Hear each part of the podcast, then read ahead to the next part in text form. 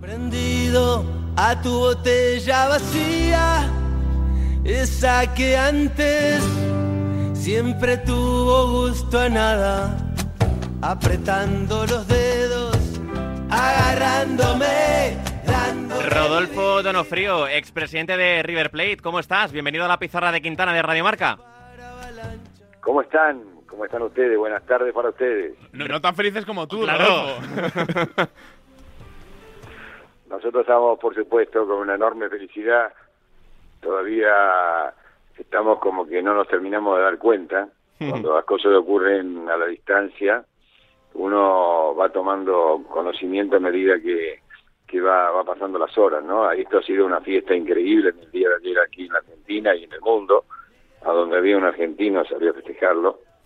Lo estaban esperando, lo estábamos esperando hace mucho y lo esperábamos por Messi, por Argentina, por los chicos jovencitos que hace mucho que no ven un campeonato de Argentina y, bueno, el pueblo feliz, que muy bien lo necesita la Argentina, que no, que no la está pasando bien. Pues sí, era importante también para el pueblo este triunfo. Rodolfo, cuando viste ayer a Leo levantar la copa, ¿qué pensaste? Porque era el momento que llevabais esperando muchísimos años y además con la figura de Leo.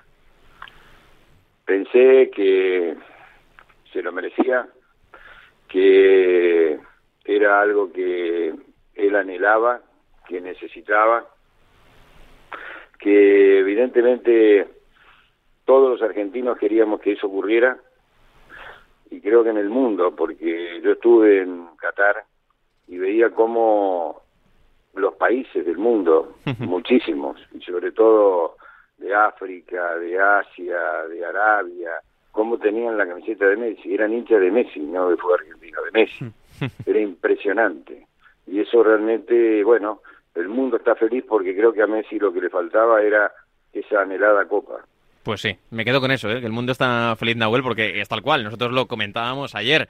Hombre, entre Argentina y Francia creo que todos nos une un poquito más algo con Argentina que con los franceses, pero sobre todo por Messi. Queríamos ver a Leo levantar la copa. El, gran nexo de, unión, hay muchos más, eh, pero claro, ya eh, hemos puesto un poco eh, los paños, hemos puesto la, victoria la queremos poner en, perspectiva, Rodolfo, y ya hemos empezado el programa preguntándonos si el haber levantado la copa en el día de ayer convierte a Leo Messi en el mejor futbolista de la historia. No sé cuál es un poco tu opinión no me cabe ninguna duda que es uno es un jugador que está como el jugador más grande de la historia, pero creo que ahí hay que tener justicia porque me parece siempre y lo he pensado toda la vida que los jugadores también son de distintas épocas, porque siempre va a ser el último, ¿no? El último que salió campeón del mundo, el último que tuvo todas esas glorias, uno dice, bueno, eh, es él. Y creo que hay que marcar. A ver si. Sí. Ahora, ahora, que se había cortado. Se había cortado, no. Les decía que, sin la menor duda, es un jugador que ha ganado todo y que ha demostrado que es, un, aparte de ganar, ha demostrado que es un jugador de un nivel extraordinario, eh, que es un ser humano y una persona que no ha perdido sus características y yo creo que si hoy te olvidas que salió campeón del mundo, si te olvidas que pasó por ahí, por España, hizo todo lo que hizo en Europa, y lo mirás como un partido más que va a jugar, eh, sigue siendo normal, sigue siendo aquel chico que si le sacás la plata, le sacás todo lo que ha tenido y sigue siendo, por lo ves, es normal. Es, un, chico que le encanta jugar al fútbol, que, que, que, que la pelota es algo que le encanta y que lo hace de maravilla. Rodolfo, te voy a hacer la misma pregunta, pero dándole un poquito la vuelta. Para el aficionado argentino, ¿cuál ha sido más especial? ¿La del 78, la del 86 o ahora la del 2022?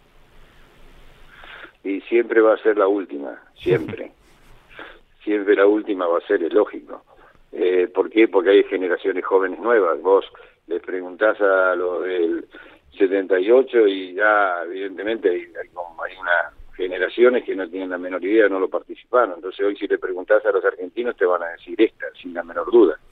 Por eso pasaría también en España o en cualquier lugar del mundo, ¿no? porque siempre va a ser lo que está más cerca.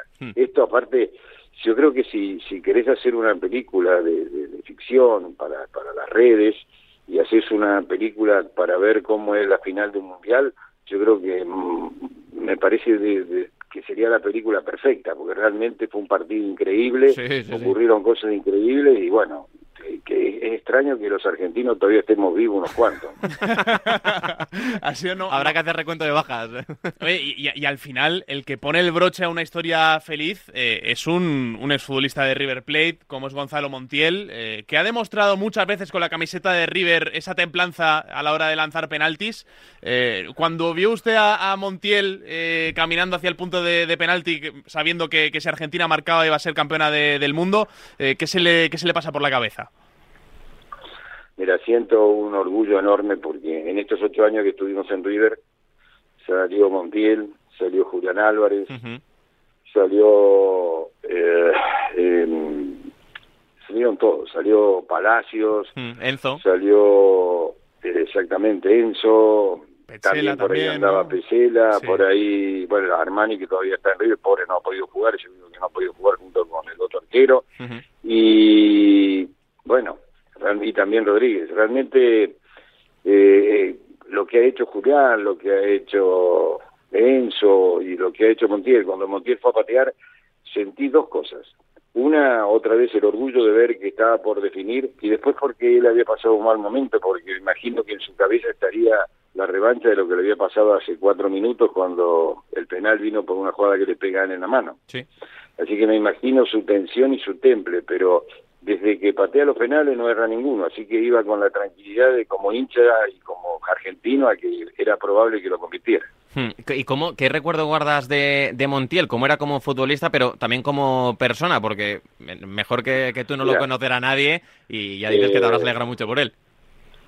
Montiel es un excelente joven. Cuando recién llegaba a la primera de River, hmm. él vivía cerca del estadio de River y andaba con una mochila se iba caminando porque todavía no tenía ni, un vehículo, ni un auto, y se iba con su mochila a su departamento. Siempre fue un trabajador, un, un, humilde y uno que siempre quiso triunfar y siempre tuvo actitud, porque jugaba de central y lo pasaron de marcador, lo pasó, pasó Gallardo, y, y terminó siendo una revelación. Pero lo mismo siento por Julián y lo mismo siento también por Enzo, que se destacaron, mm. Palacios un poco, por todos ellos, porque son jóvenes, sabe que tienen, que es muy importante, tienen valores. Son, son chicos humildes, son chicos que humildes no porque no tengan dinero, sino humildes en carácter, en personalidad. Tienen respeto y, tienen amor por lo que hacen y, y tienen un sentido de lo que es un equipo. Y lo que ha tenido Argentina, y esto es lo que valoro siempre porque lo hicimos en River y ahora en Argentina pasó lo mismo, es cuando vos tenés un equipo unido, un grupo unido, tenés un, un no sé cómo lo llaman, un mister ustedes, que, que realmente le baja las ideas y que la gente, los jugadores están convencidos y van con esa idea a ganar, bueno, es, difícil ganarle a ese equipo. Puede perder, porque le puede pasar en cualquier momento, pero pero va seguramente a tener más posibilidad de ganar que de perder. En la vida hay que estar unido, hay que, con un grupo estar unido hay, hay que bancarlo. ¿eh? Sí, sí. Y este, este grupo es un grupo espectacular, en gran parte por, por el entrenador, por el seleccionador, Leonel Scaloni. Eh, en tu época como presidente, Rodolfo, no sé cuántas veces eh, apareció la AFA a preguntar, oye, el muñeco Gallardo, oye, ¿cómo, ¿qué tal? Eh, ¿Cómo le va? ¿Nos lo podríais prestar? Al final no se ha dado todavía, pero no le ha salido mal a la Argentina. sin duda, mira, con Scaloni estuve, recuerdo en Londres hace unos años, que era el primer momento que lo estaban poniendo como técnico, y habíamos ido a una entrega de premios, algo por el estilo que estaba invitado, y ahí tuve la oportunidad de recién charlar con él, y me pareció cálido, me pareció una persona que, que realmente veía que tenía posibilidades como persona, no sabía como técnico si iba a tener esa capacidad, y la super demostró y algo muy importante, que no ha tenido el temple como para jugadores que él ya tenía como titulares y que se lastimaron, tuvieron algún problema y fueron suplantados por otro y ese otro se destacó mucho, no tuvo problema en poner a ese otro que se había destacado y dejar a aquel que durante tanto tiempo lo había acompañado. Me parece que eso hacía también a lo que era un liderazgo y a un grupo que estaba unido, porque nadie se sintió suplente ahí, y eso es muy importante. Lo viví en River con Marcelo eso. Cuando vos manejás un grupo humano, cuando vos realmente trabajás y cuando realmente a, los jugadores no te haces amigote, como decimos nosotros, ni tampoco te haces un cabrón que está siempre enojado. Cuando tenés el justo medio, cuando liderás a un grupo y el grupo está convencido y está unido y realmente quieren llegar al objetivo, repito, es probable que se pueda llegar a eso más que cuando el grupo está desunido y cuando quien lo lidera no es el líder. ¿no? Hmm, y no le tembló el pulso, por ejemplo, para meter a los jóvenes que antes destacabas, a Julián Álvarez y Enzo Fernández. Rodolfo, tú que los conoces también bastante bien, ¿te podías haber llegado a imaginar algún día que estos chicos tan jóvenes iban a hacer a Argentina campeona del mundo? No, pero sí te voy a decir no porque, porque a ver, la, la fantasía de salir campeón del mundo de Argentina, como la puedes tener de España, la puede tener cualquiera que le gusta el fútbol de su país, siempre va a querer que su país llegue y tiene la fantasía porque de alguna manera tenemos jugadores, varios países como para que esto vaya ocurriendo. Ahora, que Julián hmm. y que, por ejemplo, Enzo llegaran tan rápido y se destacaran y llegaran a ser campeones del mundo, es algo que eh, realmente me, me, quedo orgulloso y asombrado, pero no me extraña porque son chicos, eh, tienen 22 y 21 años, pero parecería que tuvieran más años por el aplomo, por la serenidad, por cómo toman las cosas y por el esfuerzo. Mira, lo de Julián creo que es algo que hay que, marcar, ¿no? Porque eh, el esfuerzo que hace, digamos, el trabajo que hace como para que los defensores no puedan llegar, el trabajo que hace persiguiendo permanentemente con un estorbo y después cuando tiene que atacar aparece corriendo o hace como el gol que le hizo a Croacia, donde oh, sale de, atrás. Hizo, eso es una cosa que físicamente es un dotado y después tiene un juego y un olfato de gol y, y vuelvo a decirte, y son muy buenas personas, van a seguir triunfando, te lo puedo asegurar porque no se van a marear. Estos chicos no se marean, son de buena madera, yo, yo los conozco muy bien, son muy sanos y muy excelentes personas, con lo cual estoy seguro que no los va a marear el éxito, sino que van a seguir trabajando para lograr el máximo posible en el club que estén, donde estén. Bueno, en el caso concreto de, Julián, él juega muy joven esa eh, final de tan buen recuerdo para, para, River en el Bernabéu, la final de la Libertadores contra, contra Boca, va creciendo con River y hay gente que, que, dudó de, oye, ¿qué hace Julián Álvarez en el Manchester City? ¿no? ¿Cómo puede ser que venga por este futbolista? Y, es el, éxito de, Julián y de muchos otros en esta selección, Rodolfo, es el, triunfo de, futbolistas a los que la gente igual no tenía tanta fe o había más expectativas puestas en, otro tipo de futbolistas, pero en el caso de Julián eh, ha demostrado a mucha gente que se equivocaban con él.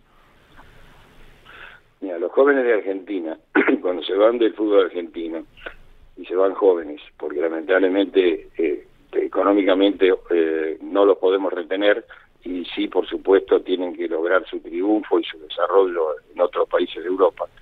Yo creo que el caso de Julián y el caso de Enzo son casos que cuando le dan la posibilidad, sin duda lo van a demostrar. Y eso lo hacen de una manera, lo han hecho de una manera brillante.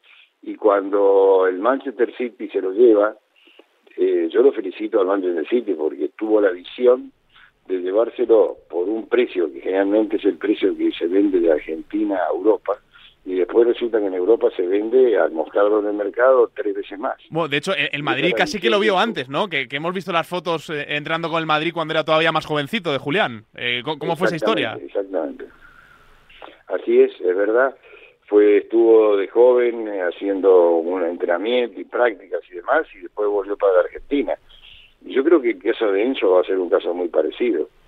Y no sé, si yo fuera el Real, que es un club que quiero mucho y que los Platense estamos tan identificados con el Real Madrid, lo digo abiertamente, por el Di Stefano, por, toda una historia, porque nosotros nos consideramos la Casa Blanca de Sudamérica, así como el Real Madrid es lo que es, y creo que Enzo es un jugador que viendo los jugadores que hoy tienen y que ya tienen una determinada edad, me parece que, el Real tendría que fijarse, creo que le vendría de maravilla. Pues eso te quería preguntar ya para cerrar, eh, Rodolfo. Tú dices que el Real Madrid debería fichar a Enzo Fernández, que tiene madera, este futbolista joven, para convertirse en una gran estrella. La última que te quiero hacer, ¿debe ficharlo ya este verano? ¿Está preparado ya para el reto Real Madrid? ¿Tú crees que debe lanzarse ya el equipo blanco por, por Enzo Fernández? No sé si lo hará el Real Madrid, no tengo idea. La verdad que te mentiría. No, tengo, no tengo la menor información. Pero encajar, encajar. seguro, si no te puedo... Pero yo creo que es un tipo de jugador que tiene marca, que tiene, que tiene, sabe, es lo que es el Real Madrid, tiene ese juego de, pase en profundidad y tiene gol. Hmm. Y yo creo que eso es algo que, que tiene, no sé, si yo lo digo como, como Inter Real Madrid, ¿eh? No, imagínate que ya no estoy vendiendo nada, no estoy vendiendo jugadores, estoy haciendo un negocio, un club portugués. Pero realmente me parece un jugador que me gustaría que esté en un equipo al cual quiero mucho. Pues ojalá, ojalá llegue ese día y veamos a Enzo Fernández con la camiseta del Real Madrid, que es un muy buen futbolista, la del Madrid o la de cualquier otro equipo grande que seguro que acaba llegando. Rodolfo Donofrío, ha sido un auténtico placer. Disfruta mucho esa tercera estrella y ojalá volvamos a charlar pronto.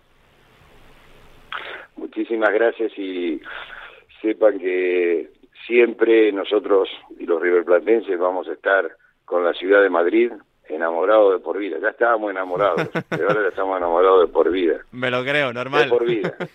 es normal, es normal. Gracias, Rodolfo. Un fuerte abrazo. Un abrazo muy grande. Mis saludos a todos.